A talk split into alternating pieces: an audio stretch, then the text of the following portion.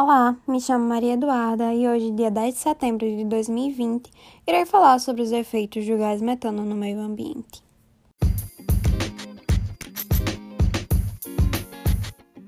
Ei, você sabia que alguns gases deveriam ser favoráveis ao meio ambiente, mas em grande excesso acabam sendo desfavoráveis?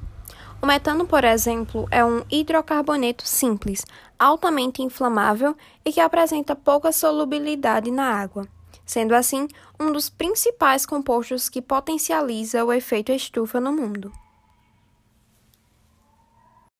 E é sobre ele que iremos falar hoje. Esse gás incolor inodoro, quando adicionado ao ar, pode ser altamente explosivo e, além de acelerar o efeito estufa, ele pode causar diversas alterações no ser humano também, como desmaios, parada cardíaca, asfixia, dentre outros. Mas, Eduarda, de onde vem o gás metano? O metano tem diversas fontes, dentre elas as erupções vulcânicas, decomposição de matéria orgânica, extração de combustíveis minerais, pecuária, entre outros.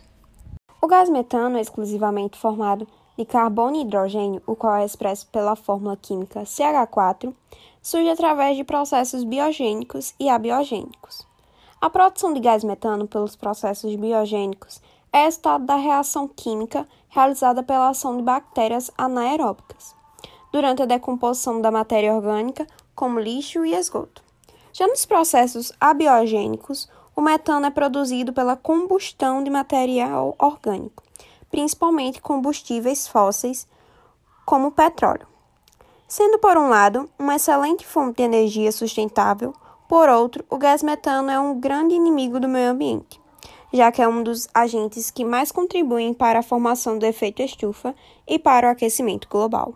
Sendo assim, controlar o gás metano se mostra como uma das formas mais práticas para evitar essa contaminação na atmosfera. Nas atividades pecuárias, pesquisas apontam que a solução que mais traz resultados para o controle da emissão de metano ocorre com a diminuição dos ciclos de produção e as medidas que minimizem a produção de gás provenientes de processos de digestão dos animais, como, por exemplo, a melhoria da dieta do gado e a melhoria dos pastos.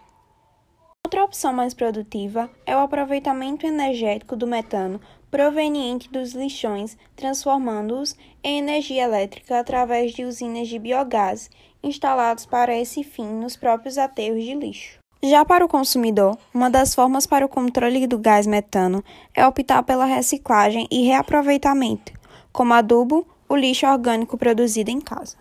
Concluímos que coisas que podem fazer bem ao meio ambiente, quando em exagero, acabam tendo seu efeito contrário. Portanto, devemos sempre evitar desperdícios para que façamos nossa parte cuidando do planeta. Eu sou Maria Eduarda, do primeiro ano do ensino médio, e esse foi meu podcast sobre os efeitos que o gás metano pode causar quando em excesso no meio ambiente.